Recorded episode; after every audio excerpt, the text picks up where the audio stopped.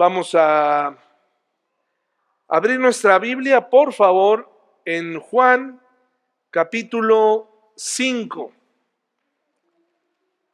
Juan capítulo 5.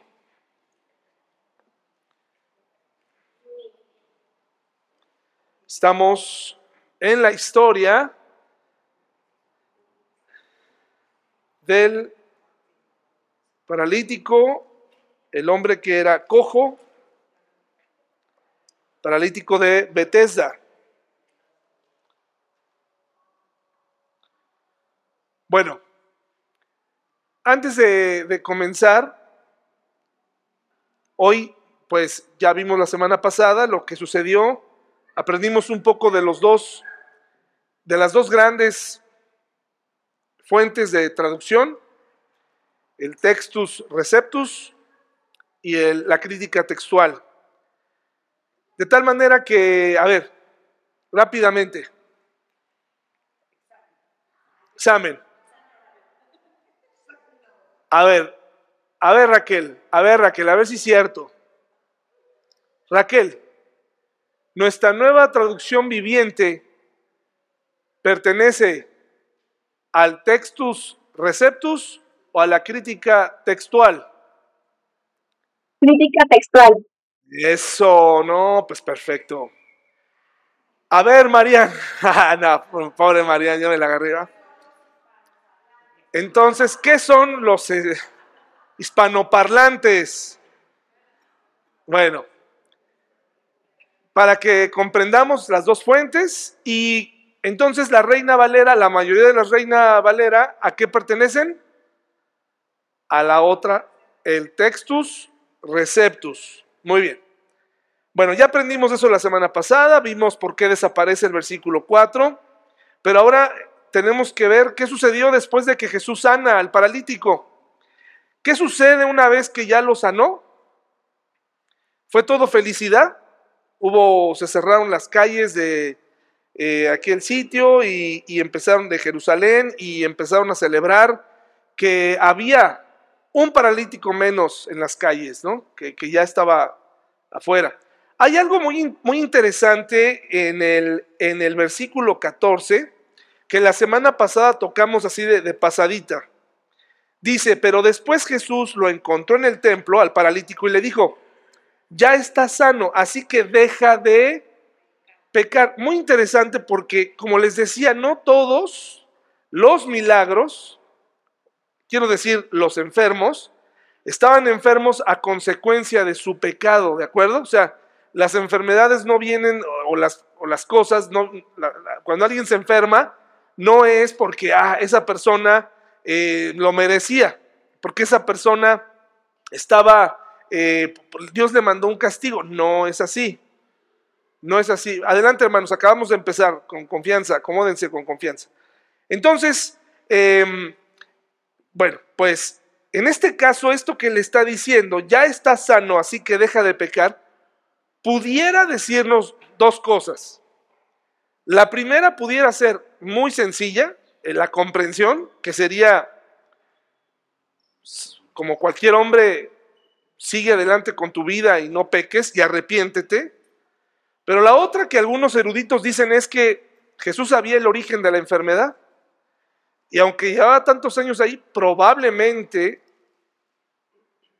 pues hubo algún, alguna cosa que estaba... A mí me parece improbable porque era un, era un hombre que estuvo ahí eh, casi 40 años, ¿no? Entonces, eh, me parece que era un hombre, tendría que ser un, anciano, no nos dice que, que sea un anciano, ¿no? Pero eh, lo importante es que, bueno, hay personas que, piensan que pudo haberle dicho, pues, si no dejas de pecar, te va a volver a pasar algo peor. Yo, en mi modo de ver, creo que más bien lo que el Señor le dijo es arrepiéntete. Ahora ya tienes la sanidad eh, física, pero ahora viene eh, la espiritual. Ahora, fíjense lo que antes de llegar a este punto, porque viene una gran incredulidad, de pronto, acuérdense que Juan no nos narra, no nos ponen a todos los, no, están todos los milagros, solo escoge siete señales principales. Y vemos cómo hay una gran incredulidad y obviamente no habían las comunicaciones o las redes sociales que son de gran ayuda hoy en día, para bien o para mal.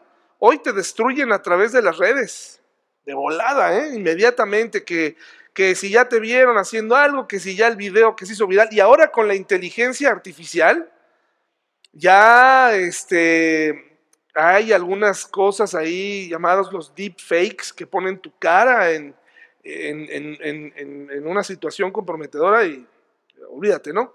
Entonces, las redes sociales son una, una ventaja, pero también una desventaja. Pero recuerden, eh, aunque las noticias, hermanos y hermanas, aunque las noticias no corrían eh, como hoy, que te enteras de lo que está pasando en, en, la República, en China, en ciertos lugares, que si ya se cayó un pedazo de iceberg, ya lo sabemos hoy, estando de este lado. La región, Israel es un país pequeño y la región que Jesús eh, eh, eligió, Capernaum, fue el lugar donde él era como que su base de operaciones, donde se desarrollaron la mayor parte de los milagros. Pero el que haya un milagro, una persona que fue sanada, pues eso corría rápido. Los chismes corren rápido en los pueblos. ¿Cómo dicen? Hay un, hay un dicho, ¿no? Que dice, pueblo chico, infierno grande, porque de volada. Entonces, vamos a ver, vamos a ver aquí en la, en la presentación que están viendo en pantalla, vemos que al menos han ocurrido ya varios milagros como para que la gente y la fama de Jesús hubiera corrido. Y por lo tanto, que las personas pudieran creer en él. Bueno, la primera cosa fue el agua en vino en Caná, que lo vimos en Juan, e, en orden cronológico sigue sana al hijo del funcionario también en Caná, que también ahí, bueno, este, no lo habían visto sanar, eh, al menos no lo tenemos registrado en los evangelios Probablemente ese fue el primer milagro de sanidad del hijo del funcionario. Luego, en Marcos dice que libera a un endemoniado en Capernaum. si se fijan, eh, el, primero es un, son, son milagros variados. El primero, pues ahí está claramente cómo eh, fue del agua crear el vino y luego vemos cómo eh, sana a un hijo de un funcionario a distancia y, aprendimos una lección de esto, pero ahora también se mete en el mundo espiritual. Eh, muchas de las personas en ese tiempo, la tasa de mortandad en aquella época infantil pues, también era muy alta. La población no era muy elevada. ¿sí? No era, no era muy elevada. Hay algunos estudios que indican que Jesús vino en el momento exacto en el que se pudo explotar la conquista del imperio romano, la expansión eh, las rutas marítimas y hombres decididos a llevar el Evangelio, fue en el momento exacto. O sea, Jesús no, no, no se levantó del sueño de un momento a otro, Él decidió ese momento. Eh, y se mete ahora en el mundo espiritual. Eh, hoy en día las personas piensan que los endemoniados de la Biblia, los que dice la palabra de Dios que, que echaban espumarajos, que se azotaban, dicen ellos eran epilépticos. No necesariamente, porque había respuesta y había interacción entre el demonio y Jesús y, Jesús los expulsaba y, sabían quién era Jesús. Y en alguna ocasión, pues recuerden que incluso los discípulos dijeron, bueno, pues, ¿por qué a nosotros los demonios no, no, no nos hacen caso?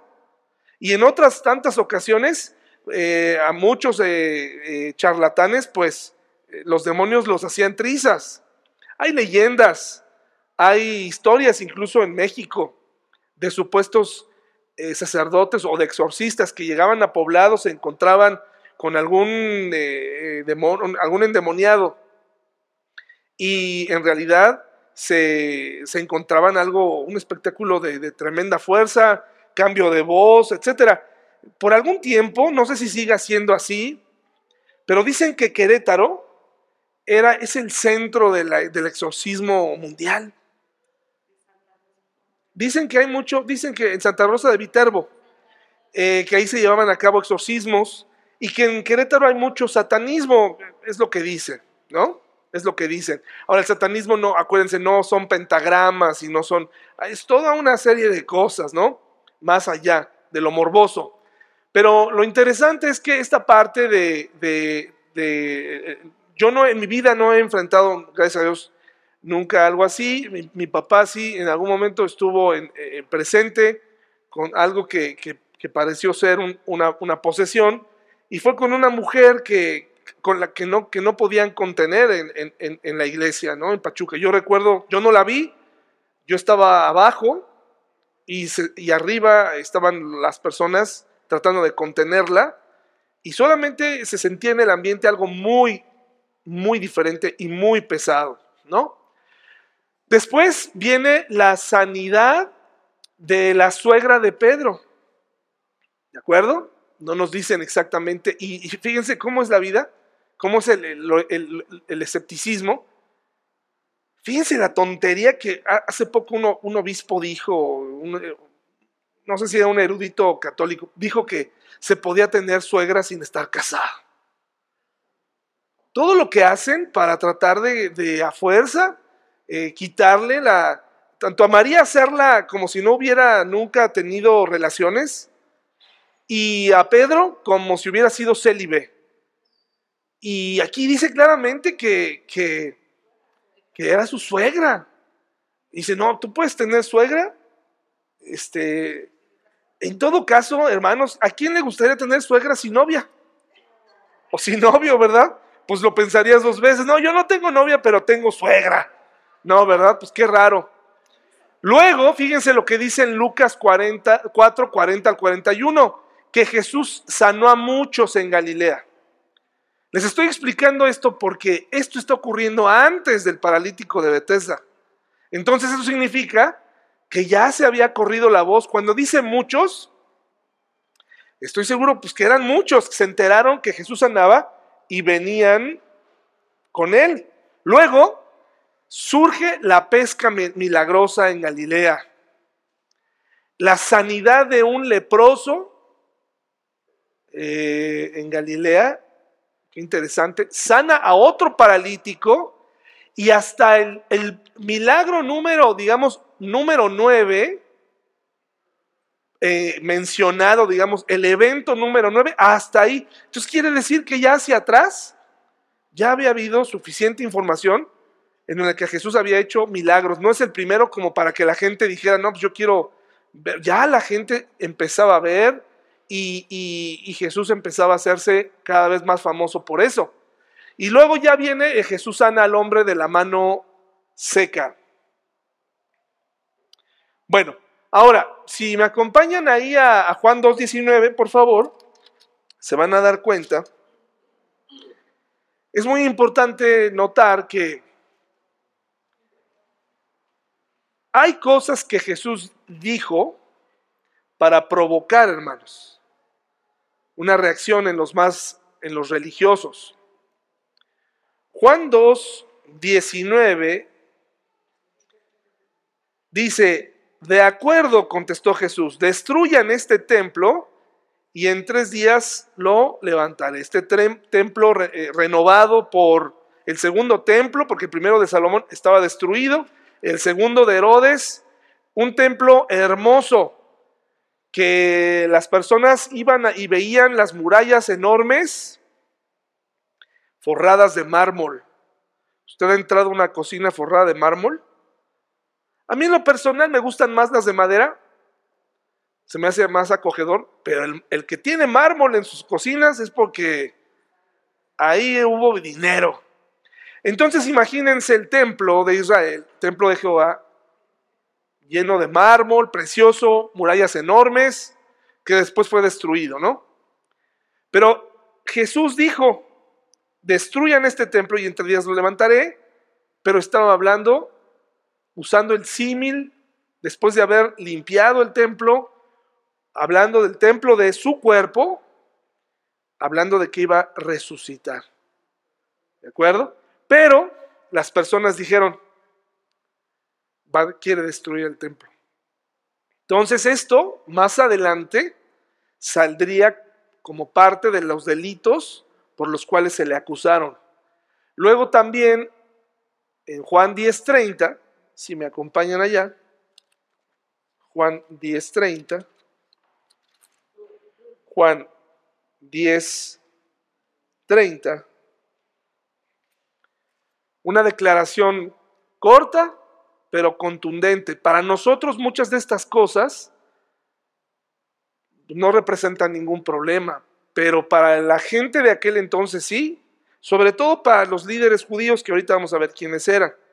Dice, el Padre y yo somos uno.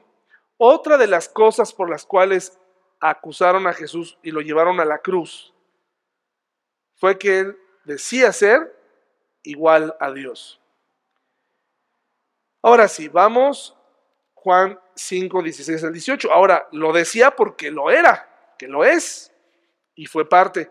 Y después recuerden que hubo una, actitud hostil, llevado a un, casi lo despeñan en Nazaret, y de ahí, por poquito, él logra este, salir de ahí. Juan 5, 16 al 18 dice, entonces los líderes judíos comenzaron a, ¿qué dice ahí? A acosar, a acosar a Jesús. Eh, ¿Alguna vez alguien ha sufrido de lo que es el, acoso? El acoso es una cosa así, una obsesión por, por hacerte daño.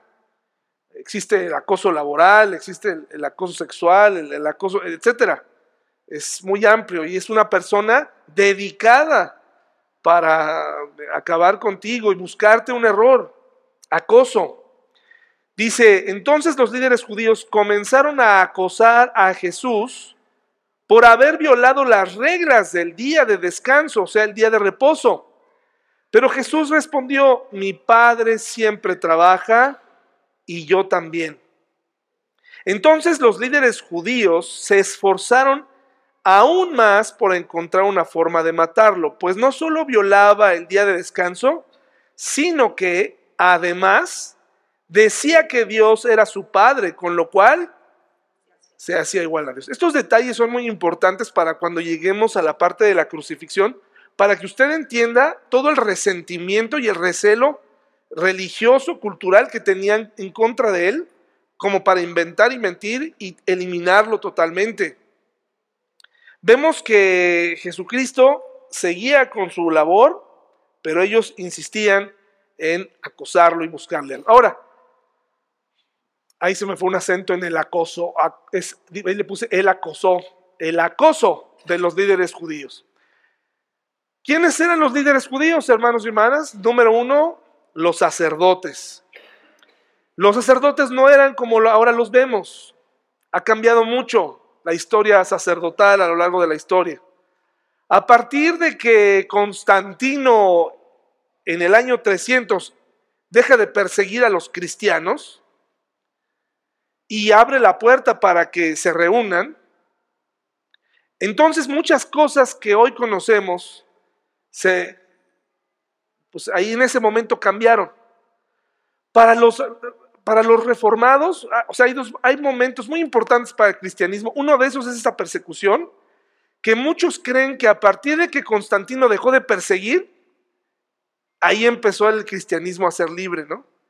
Pero no es así ahí se empezaron a instaurar muchas cosas. Se institucionalizó la iglesia, se combinó el, paganismo y la adoración al sol con el cristianismo y surge una nueva religión que fue el catolicismo, ¿no?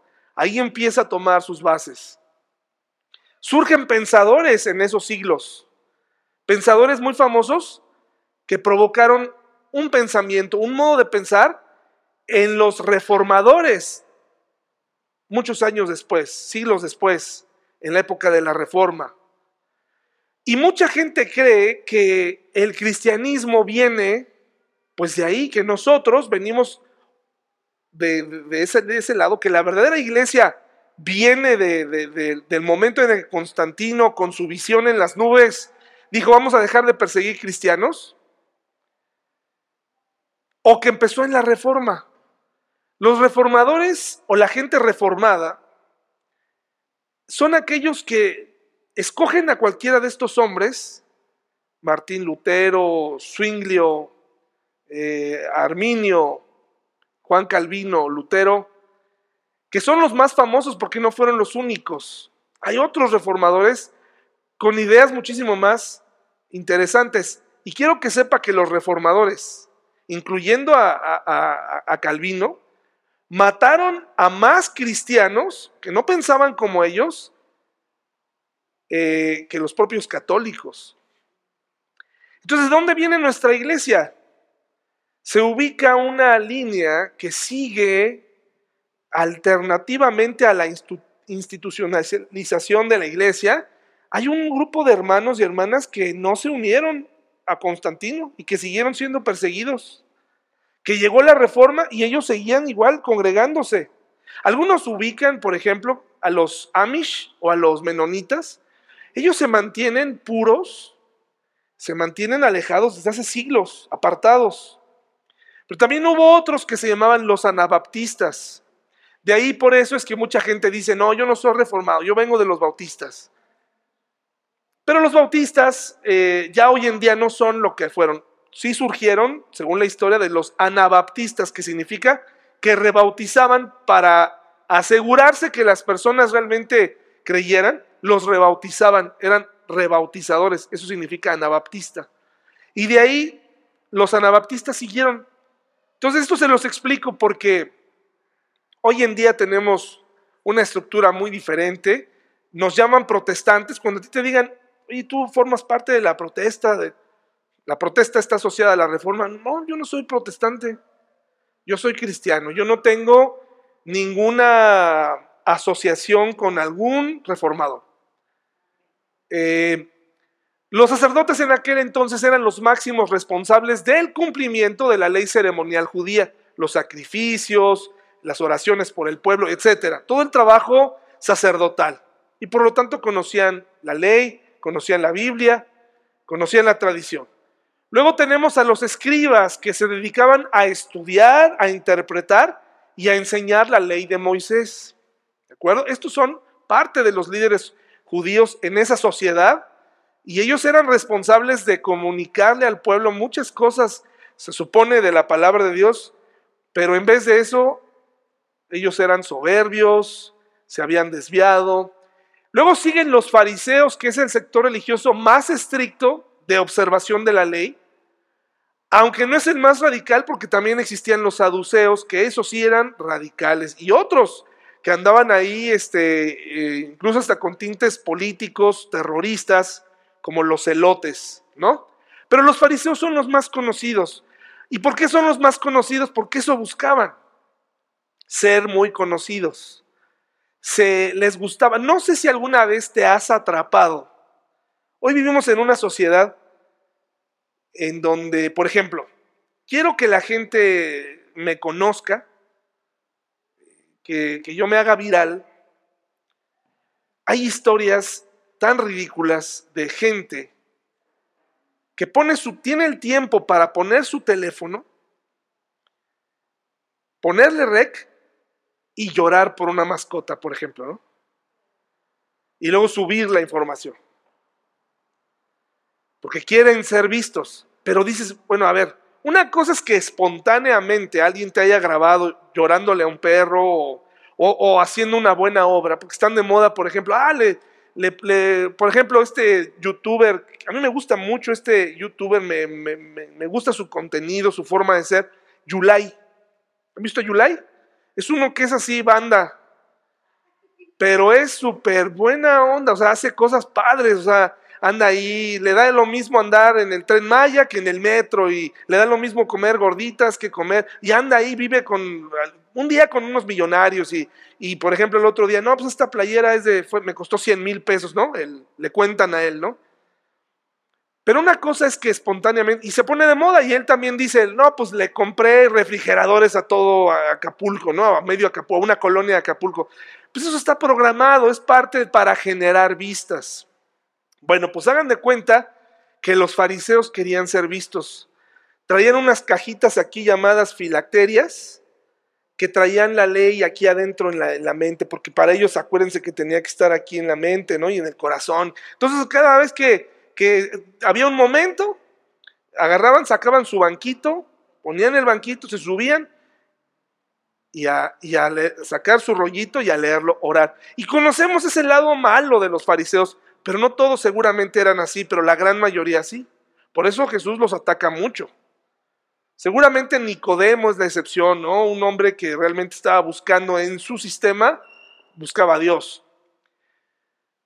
Y los fariseos, ya ven, ya les he contado lo que hacían. Si veían el tobillo de una mujer, se echaban a correr con los ojos cerrados. O sea, si alcanzaban a ver de reojo el tobillo de alguien, ¡ah, vi tobillo! ¡ah! Se echaban a correr y ¡pum! Les decían también las cabezas sangrantes, porque eran muy puros. Y luego tenemos a los ancianos. Ahora, dentro del grupo de los sacerdotes están los sumos sacerdotes que formaban parte del Sanedrín, que era ese grupo eh, como de disciplina religiosa, que fueron los que juzgaron a Jesús, ¿no? Los ancianos son los patriarcas, jefes de familia o de tribus que actuaban como portavoces de su gente y, decían, y obviamente tener poder a cualquier persona, tener poder te corrompe. Ojalá que si tú tienes poder, poder para contratar, poder, tienes gente a tu cargo, lo uses bien. Úsalo bien. Piensa en las mamás. Piensa en la gente que tiene hijos. Eh, sé un buen jefe con los jóvenes. Eh, eso aplica en, todo, ¿no? O sea, a veces los jefes creen que tienen que ser jefes siendo tiranos, ¿verdad? Entonces vemos este grupo que son los que se dedicaron juntos a acosar a Jesús. O sea que de inmediato, con este grupo ya tenía, ¿no? O sea, este, este grupo de líderes judíos, y luego se le añaden los romanos, y luego se le añaden los, los traidores, y luego se le añaden los que él mismo sanó, que, que seguramente gritaban, crucifícale, crucifícale. Ellos son los líderes romanos los líderes judíos que dice aquí que lo acosaban, ¿de acuerdo? Ahora, aquí, perdón que está tan chiquito esto y después si quieren les comparto bien, pero quiero explicarles un poco cómo está la, cosa aquí, hermanos, porque eh, en lo que vamos a leer a continuación hay varias doctrinas y, incluso algunas eh, personas que quiero que que se guarden en su mente y que sepan que a partir de, esos siglos de Constantino hubo libertad de pensamiento. Y esa libertad de pensamiento, así como hubo grandes pensadores, así como San Agustín se le ocurrieron cosas interesantes, también se le ocurrieron cosas así que marcaron la vida de Calvino y que Calvino vino a poner otra serie, otro esquema. Ahorita vamos a ver. Entonces tenemos número uno en, Juan 5, 19 y 23. Entonces Jesús explicó, les digo la verdad, ¿a quién se está refiriendo, hermano? ¿A quién le está hablando? A los líderes, ¿verdad? A los judíos, a los líderes judíos les está diciendo algo, porque lo acusaban de haber sanado en el día de reposo, que también el día de reposo se había convertido en un día idolátrico. El día de reposo se había convertido en un día de en vez de ser, se había perdido el objetivo de honrar a Dios y era una tradición horrible ya religiosa. Entonces les dice, les digo la verdad, el Hijo no puede hacer nada por su propia cuenta, solo hace lo que ve que el Padre hace. Todo lo que hace el Padre, también lo hace el Hijo. Versículo 23, por favor, hermanos, está más adelantito ahí. Dice, a fin de que todos honren al Hijo, así como honran al Padre, el que no honra al Hijo, por cierto, tampoco honra al Padre, quien lo envió. Entonces le está diciendo esto a la gente religiosa, le está diciendo, si tú no me honras a mí, que te estoy diciendo que es el Hijo, tampoco estás honrando a Dios, a quien según tú sirves. Les voy a leer esto, múltiples herejías han surgido respecto a la naturaleza de Jesús, de las que hemos estudiado el domingo. La más, la más sorprendente o la que más sobresale es el arrianismo, que vino de Arrio, un pensador de la época también de San Agustín, que sale eh, y dice que Jesús fue creado y llamado Hijo de Dios solamente por honor. Hoy en día, la denominación unitaria y los testigos de Jehová lo siguen. Aunque ellos digan que no son arrianistas, el arrianismo surge en ese momento en la historia con Arrio que se le ocurre decir, Jesús no es Dios, es un ser creado por Dios, ¿de acuerdo? Solamente Él, o sea, sí vino a hacer algo, pero Dios lo creó. ¿Y cómo repercute esa creencia en nosotros? Mucho, porque nosotros creemos que Jesús es Dios, ¿de acuerdo? Ya lo vimos con más detenimiento durante un par de meses en la doctrina de Jesús. Y, a Juan es muy importante demostrar que Jesús es Dios. Y para nosotros es muy importante saber que Jesús es Dios. Para los unitarios, por ejemplo, nuestra, nuestra amiga Mayra, que se congregaba aquí con nosotros, ella llegó a España y buscó iglesia. Y la primera iglesia que llegó fue una iglesia, dice así, ¿no? es una iglesia cristiana, pero es unitaria. Quiere decir que no cree en la, en la Trinidad. ¿Sí? Solamente creen en Dios, pero no creen, o sea, no ven a Jesús como como Dios, sino como un ser creado. ¿De dónde a quién se le ocurrió esto? A Arrio. ¿De acuerdo? Estamos viendo cómo los orígenes en la historia, antes de esto, existían otras herejías. ¿Sí? Y, por supuesto que aquí en la historia bíblica también se está poniendo en duda la divinidad de Jesús. Pero digamos que ya en, papel y estructurado y en libros, Arrio crea el arrianismo, ¿no? Y de ahí surgen religiones como estas dos, o algunos llaman a los testigos de Jehová ya como secta, porque la secta incide en tu vida ya de una manera a través del temor, ¿no? Rompe relaciones personales. Cristianismo no rompe relaciones personales, hermanos, no, no, no está diseñada para eso. O sea, tú no puedes salirle con que ya no le vas a hablar a tu mamá, porque eres cristiano o que ya no vas a, o que de pronto ya no vas a tener comunión. No, porque la Biblia dice exactamente con quién se tiene comunión y con quién no. Y tendría que ser algo ya de veras muy, muy claro como para romper relación con alguien. Pero tú no puedes decir, no, es que sabes qué, tú no te congregas, no, yo no tengo relación contigo. No, porque Dios quiere que nosotros seamos luz y seamos testimonio para la gente. Entonces, eso es lo malo. Yo siempre le he recomendado a las personas, ¿no? Cuando la gente eh, se divide, cuando la gente se divide en varias iglesias y entre cristianos empezamos a tirarle porque mi papá asiste a una iglesia y los hijos a otra, y uno de los dos comienza a decirse cosas, está mal. Y si el pastor no detiene eso y dice, no, espérame, no, no ataques a la otra iglesia, deja que se congregan donde se congreguen. No estamos aquí para, este, lo ideal sería siempre congregarnos todos juntos, en un solo lugar, pero cuando no es así, pues respetar a la iglesia cristiana. Pero a veces es, estirarle. Hoy, hoy me preguntaba un joven, me decía, oye, ¿qué pasa si me invitan a otra iglesia a una reunión de jóvenes? Pues puedes ir, no te va a pasar nada. Nada más ten el discernimiento y acuérdate que tu compromiso está aquí. Oye, me invitaron a un campamento. Y puede ser que en ese campamento encuentres a tu esposa. Yo traté a Pau en un campamento más. Ahí fue en un campamento cristiano. Era de la misma iglesia. No puedes tener a un joven aquí y decirle, no, no puede ser nada. Y el joven aquí va a envejecer y no le vas a dejar conocer. Pero hay que tener discernimiento, porque también hemos tenido en la iglesia el extremo de casi traer a toda la iglesia del otro lado y ponerla aquí.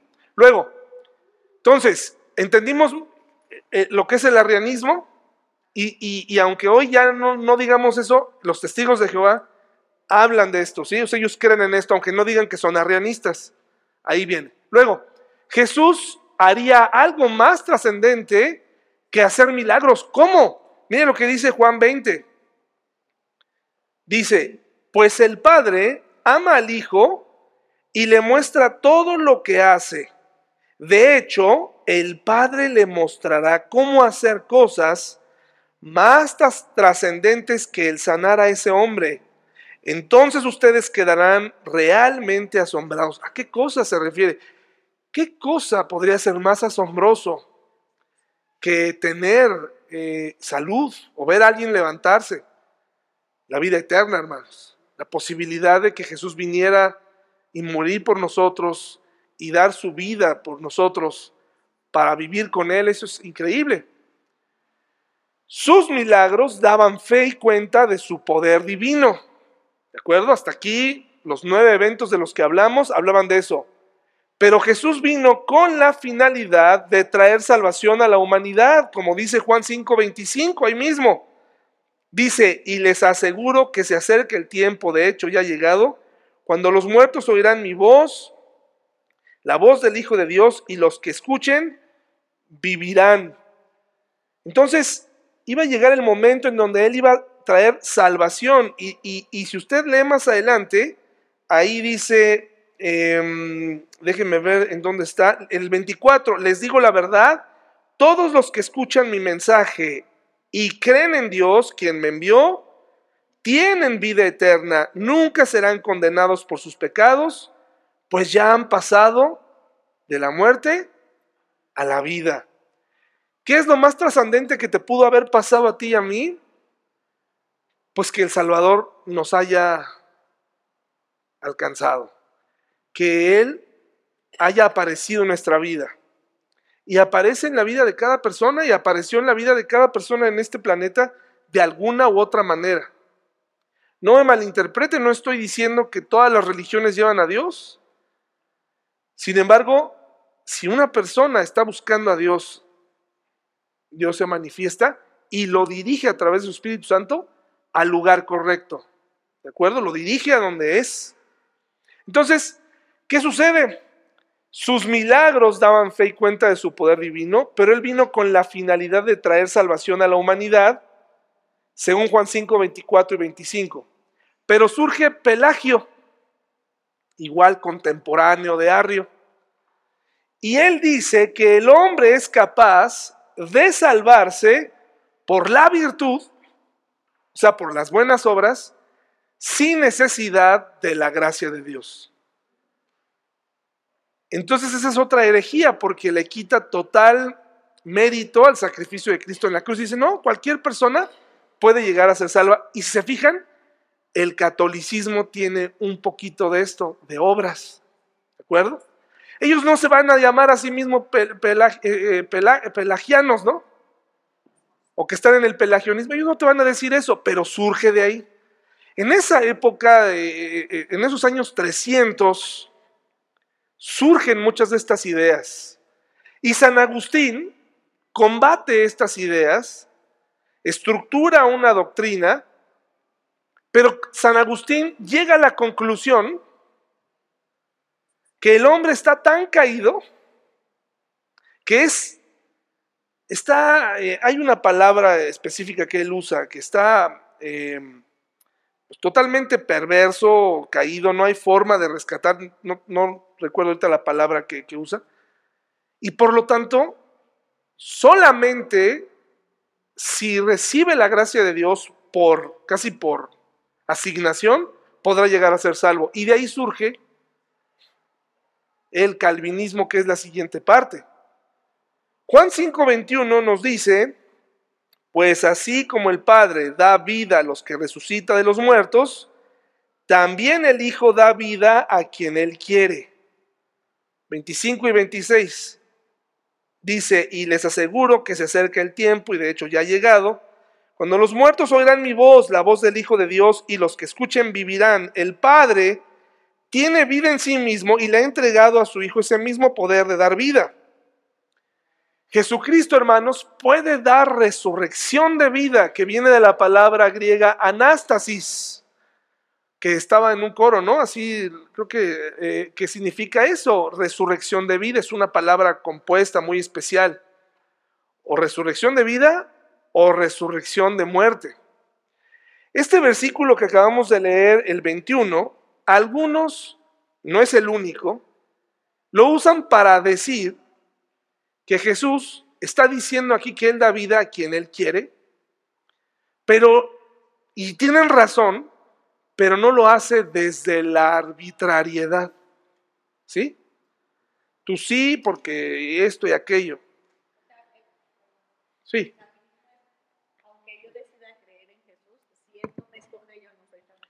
Es correcto. ¿Puedes repetir eso, por favor, para que quede grabado? Es parte. De hecho, hay calvinismo ligero, medio y extremo, como el café. El, más extremo se divide en cinco, que es como un tulipán, que está tremendo. Adelante. No, mi duda era este, justo esa, que, o sea, lo que entiendo del calvinismo es que aunque yo decida creer en Jesús y seguirlo y, y creer que es mi salvador, aún así no soy salva a menos que Él me elija que soy salva. Es correcto, así es, o sea, eh, no habría manera de saber si eres salva. Yo te podría decir, no sé, Diana. Bueno, no lo dicen los calvinistas así, o sea, ellos te dicen, pues a lo mejor sí, pero también te dejan la duda. Generalmente un calvinista, hermanos y hermanas, aunque no lo reconozcan y aunque siempre tienen esa duda, ellos, ellos sí a lo mejor se aferran y dicen, yo soy salvo, pero tú quién sabe. Eh, por ejemplo, ellos dicen que tus hijos, por ejemplo, puede ser que no sean salvos, o sea, todo este, es más, si tú les mencionas a los reformados esta parte de aceptar a Cristo, para ellos es una cosa aberrante, o sea, tú no puedes aceptar a Cristo, ¿cómo crees? Son obras. Pero es lo que yo les explicaba y creo que ese fue el motivo por el cual el domingo a lo mejor hubo discusión en la parte de atrás con el hermano reformado. A lo mejor eso, yo no sé qué diga él, la verdad no sé, desconozco, pero es probable que a lo mejor eh, por ahí venga la cosa, ¿no? De que él, eh, aunque él dice que es arminiano, que es otra cosa. Este, por eso también eh, el, el, calvinismo viene de la estructura de San Agustín. El hombre está, es depravado, esa es la palabra. Y por lo tanto, nada, y dice, dice, dice San Agustín, tú no puedes eh, resistir la gracia de Dios. Y nosotros creemos que sí se puede resistir la gracia de Dios. Porque la gracia es un regalo. Y al ser un regalo, pues, tú puedes decirle no a la gracia. Entonces, alguien dice, bueno, pero entonces, a ver, yo, yo soy cristiano y si, ¿qué pasa si yo llega un momento en donde le digo a Dios, no quiero tu regalo, te lo devuelvo? Es una, es una cosa ahí absurda. ¿Quién va a querer devolverle la salvación a Dios, no? Pero bueno, hay gente que lo ha llegado a decir o a pensar. Pero entonces aquí surge esto, ¿no? Dado el contexto del pasaje que estamos viendo, se está refiriendo a que él daría vida a quien él quisiera, dado que era cuestionado respecto a la gente que sanaba, incluso con la que comía. Si vemos a Mateo 9, 11 y 12, sabemos que Jesús está diciendo esto para tratar de explicarle a esta gente que pensaba esto que vamos a leer en Mateo. Mateo 9, 11 y 12. Dice, cuando los fariseos vieron esto, preguntaron a los discípulos, ¿por qué su maestro come con semejante escoria?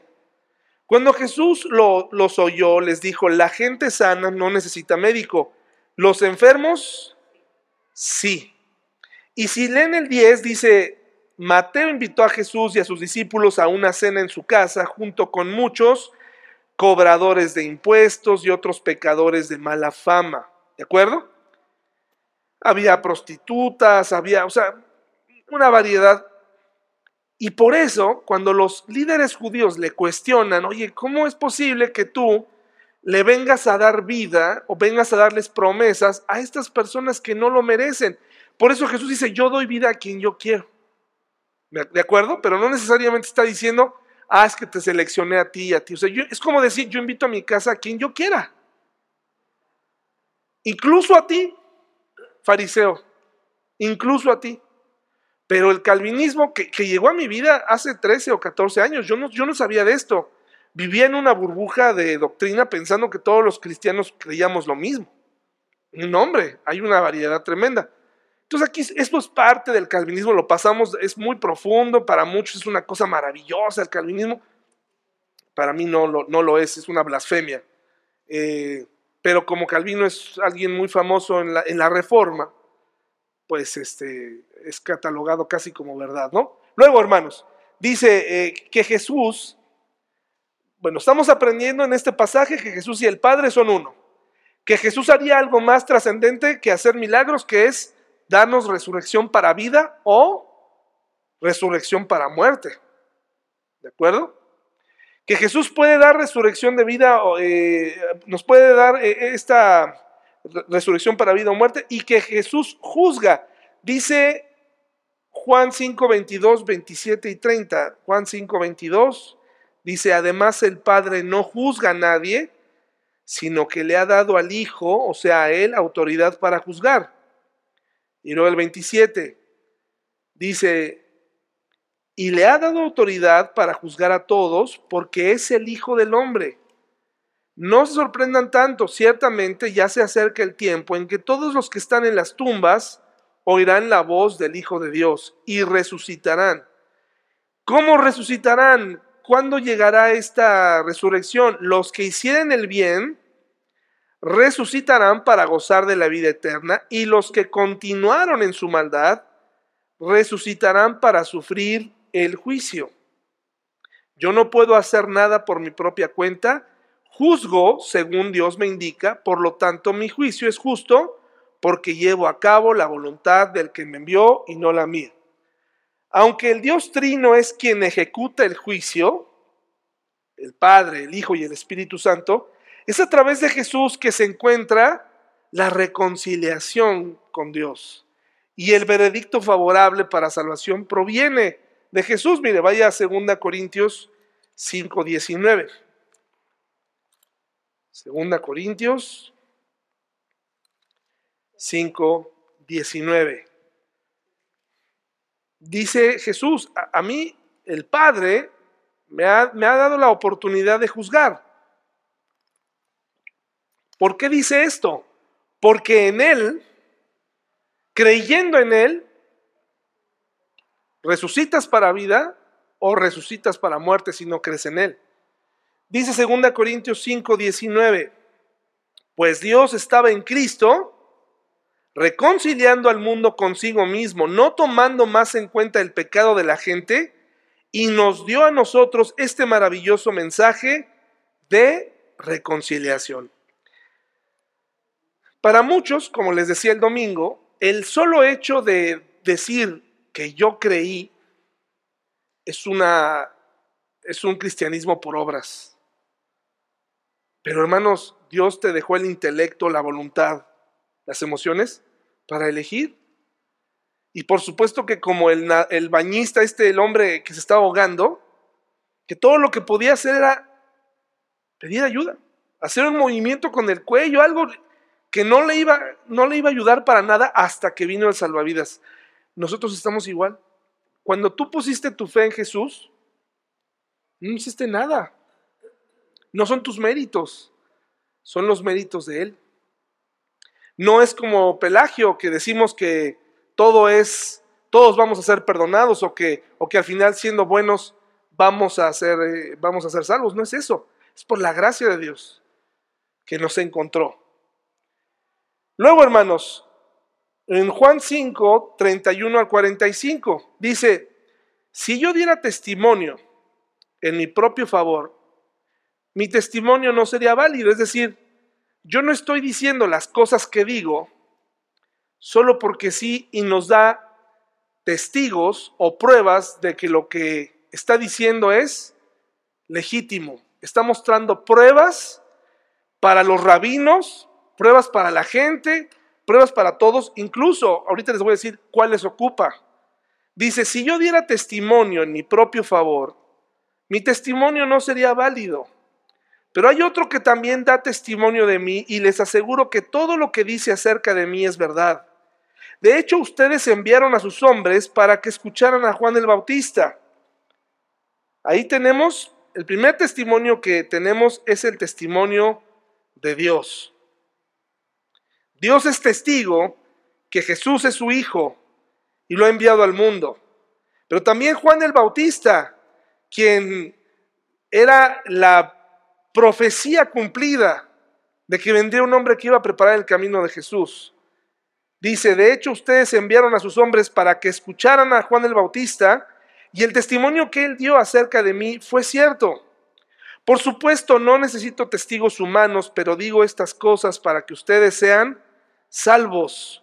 Juan era como una lámpara que ardía y brillaba y ustedes se entusiasmaron con su mensaje durante un tiempo. Fíjense lo que lo que dice algunos líderes judíos llegaron a emocionarse con lo que Juan decía, hasta que regresaban a las andadas de la religión. Dice, pero yo tengo un testigo aún más importante que Juan. Mis, mis enseñanzas y mis milagros, estos son otros testimonios de que Jesús es Dios. Sus obras milagrosas. Esos milagros que había hecho ahí en la cronología bíblica que les mostré eran testimonios claros de que eso solamente lo podía hacer alguien con poder, un poder especial, un poder divino. Esa era otra prueba, no fueron las únicas cosas. Y luego dice, el Padre me dio estas obras para que yo las realizara y ellas prueban que Él me envió. El Padre mismo, quien me envió, ha dado testimonio de mí. Ustedes nunca han oído su voz, ni lo han visto cara a cara y no tienen su mensaje en el corazón, porque no creen en mí, que soy a quien el Padre les ha enviado. El siguiente texto es bien importante. Otro testimonio de que Jesús es Dios eran las escrituras hasta en ese tiempo escritas. Los judíos ya tenían la Biblia en este momento de Génesis a Malaquías. El Antiguo Testamento ya estaba, la Biblia hebrea estaba aquí, hasta aquí, hasta donde empieza ahí, obviamente Mateo no, no estaba. Esto era la Biblia hebrea. Ya tenían a los profetas. Y, y ellos estudiaban todos los días la Biblia para encontrar al Mesías. Llega el Mesías y no le creen. Por eso dice aquí, Jesús les dice, y a mí me enseñaron mucho en el Instituto Bíblico, porque en la Reina Valera parece decir eso, me decían que dice, escudriñad las escrituras, porque en ellas os parece, ¿qué dice? Exactamente, para no, parece que tienen vida eterna, ¿no? Que dan testimonio de mí. Pero a mí me gusta mucho más, como dice en Juan, aquí en la Reina, en la nueva versión internacional, digo, en la nueva traducción viviente, dice, ustedes estudian las escrituras, ¿cómo? A fondo. ¿Quiere decir? Quiere decir que podemos estar estudiando a Juan muy a fondo y puede ser que no entendamos nada o que no lo apliquemos a la vida. Dice, ustedes estudian las escrituras a fondo porque piensan que ellas les dan vida eterna. Pero las escrituras me señalan a mí. ¿Y qué pasa? Sin embargo, ustedes se niegan a venir a mí para recibir esa vida.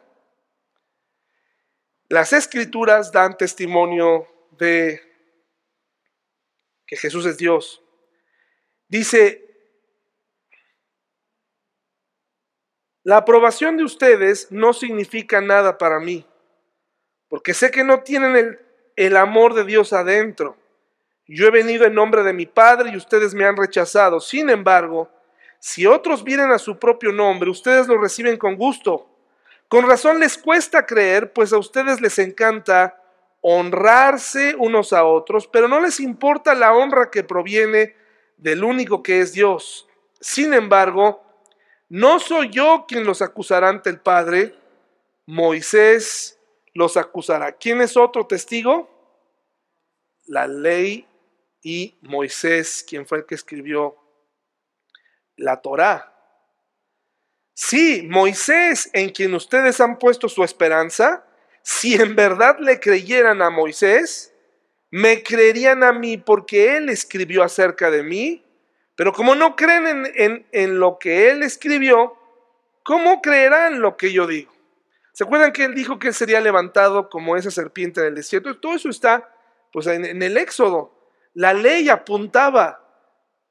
Cuando tú, cuando tú vas a la Biblia, o alguna persona va a la Biblia y se encuentra los sacrificios de animales, dicen, ¿cómo es posible que Dios, y más ahora, ¿no? no la sociedad protectora de animales, ¿cómo es que Jesús ah, permitió la... El, ¿Por qué un Dios tan sangriento derramó la sangre, ¿no?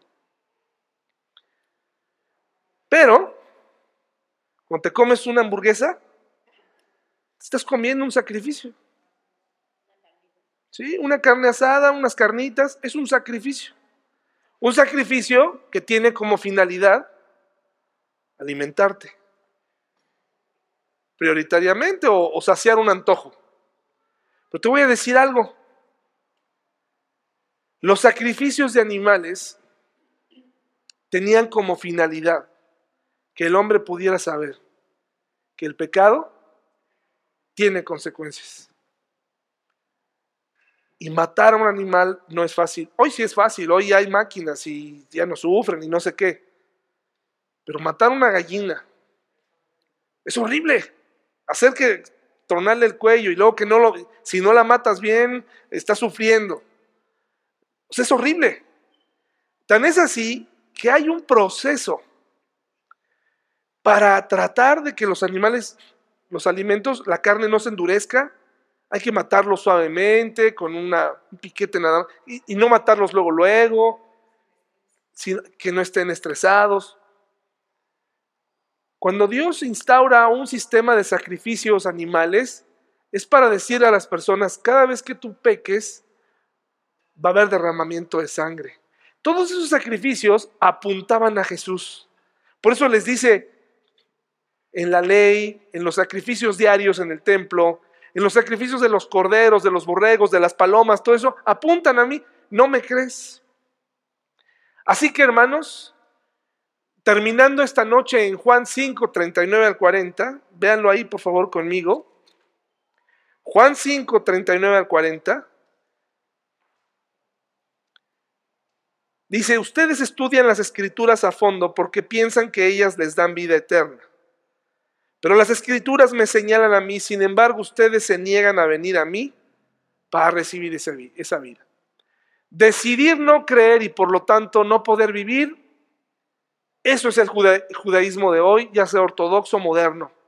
Y le pasa a muchos hombres. Lo que están viendo enfrente de ustedes es el judaísmo. Número uno, el judaísmo o la ley niega la Trinidad. Aunque, por ejemplo, el nombre, uno de los nombres de Dios sea Elohim, que es plural. Sin embargo, ellos niegan la Trinidad. Dicen ellos, como dicen Deuteronomio, el Señor es Dios y el Señor uno es. Y no tienen ningún problema con la Trinidad, pero ellos dicen no solamente es Dios y ya. Dios Padre y se acabó. Y no quieren creer en el Hijo y no quieren creer en el Espíritu Santo. Está hasta la fecha. Niegan al Mesías. Dice Juan en la Reina Valera, a los suyos vino y los suyos no lo recibieron. Y sigue igual, sigue ese problema. ¿Qué piensan los judíos de la condición humana? La humanidad es pecadora, pero no tan ciega por el pecado como para que no pueda ser instruida en los caminos de la justicia. Por eso siguen todavía la Torah. Mi sobrina actualmente está con una familia judía en Estados Unidos. Y el otro día nos decía, estuve a punto de cometer un error en la vida diaria, combinar queso con jamón es un error. Los alimentos kosher que vienen en los productos que consumimos, que son alimentos buenos, ¿eh? Se ha demostrado que la ley de Dios ayuda. Comer alimentos sanos, como dice la Biblia, ayuda. Eh, las mujeres israelitas, por los hábitos que tienen, se ha demostrado en estudios que tienen y batallan menos con el cáncer cervicouterino. Interesante, ¿no? Porque mantiene. Pero bueno, ¿qué ha pasado con eso? Ahora la comida es, y las tradiciones, y el hacer buenas obras es lo, es lo máximo para ellos. ¿Qué piensan de la liberación? Ellos dicen que deben seguir las enseñanzas de la Torá, el Sabbat, o sea, guardar el sábado, alimentos especiales y días sagrados, tradiciones la salvación puede ser hallada, ellos piensan ahora, en otras religiones. El judaísmo ahora dice que puedes encontrar a Dios mediante la espiritualidad. Y dice uno, no puede ser que tengas la Biblia, el Antiguo Testamento, y que salgas con esa conclusión, cuando el pueblo de Israel fue cautivo varias veces durante siglos por ser idólatras, por ser, por precisamente andar de espirituales en otros lados, y ahora salgan con que, claro, si tú eres espiritual, Dios te va a encontrar. No es así. Y luego fíjense, ¿cuál es la meta suprema del, del, judaísmo? Fíjense cómo se traslada estos últimos versículos de Juan 5 y dices, ojalá esto hubiera cambiado. Sigue, está peor. Porque no solamente tenemos una combinación de cosas y pareciera que ellos que tienen la Biblia pudieron haber, haberse quedado eh, en el camino o haber encontrado el camino, pero se perdieron y son necios. Y como nosotros también. Por eso es que un día cuando llegue un gobernante y les ofrezca la instauración de una república, un, estado ya sin, sin palestinos y, y para ellos solos y un templo nuevo que dicen algunos ya nada más está listo para armarse y quiten la mezquita musulmana que está ahí y pongan el templo donde es y les prometa cosas, los israelitas del mundo van a regresar a habitar a su, a su, a su, territorio y van a ofrecer sacrificios y los van a traicionar ahí, según lo que hemos estudiado en el libro de Daniel. ¿Cuál es la meta suprema de un judío actualmente? Y de ellos también, de estos fariseos y de otros, ¿no? El paraíso terrenal, centrado en la tierra prometida, en lo que les acabo de decir no tienen una doctrina clara sobre el castigo eterno, aunque creen en la aniquilación del malvado.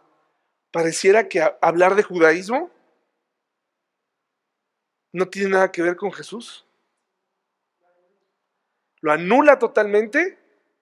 Ah, o sea, el, Nuevo Testamento tratan de anular total.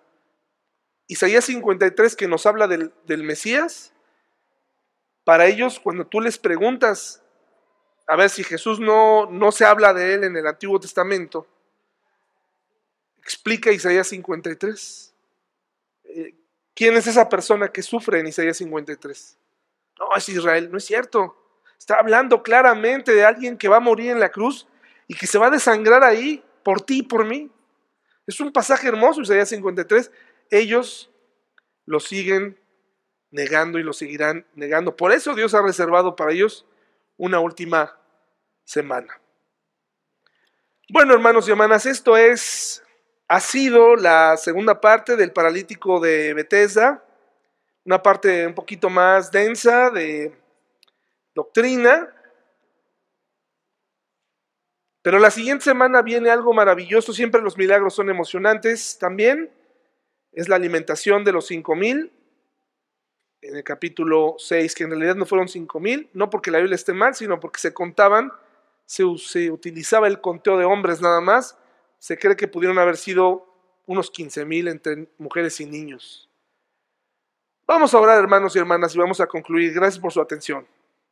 Señor, muchas gracias por la oportunidad que nos diste de estudiar tu palabra.